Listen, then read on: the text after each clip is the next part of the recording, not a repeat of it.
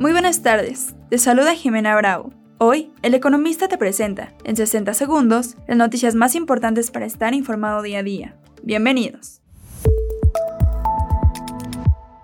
En primer plano, el superpeso beneficia a algunas empresas importadoras de insumos de la Bolsa Mexicana de Valores como Walmart de México, Volaris, Kimberly Clark y Cemex, pero al mismo tiempo afecta a exportadoras y empresas con operaciones en el exterior como Industrias Peñoles, América Móvil, Alsea, entre otras.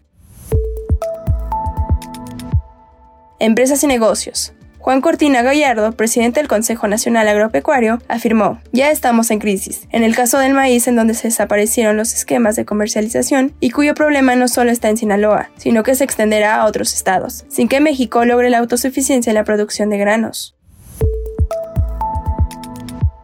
Urbes y estados. La reubicación de la proveeduría ya se traduce en una mayor demanda de componentes para la industria automotriz local, reflejándose en el arribo de nuevas inversiones, expansiones de centros de producción y más requerimientos de compra.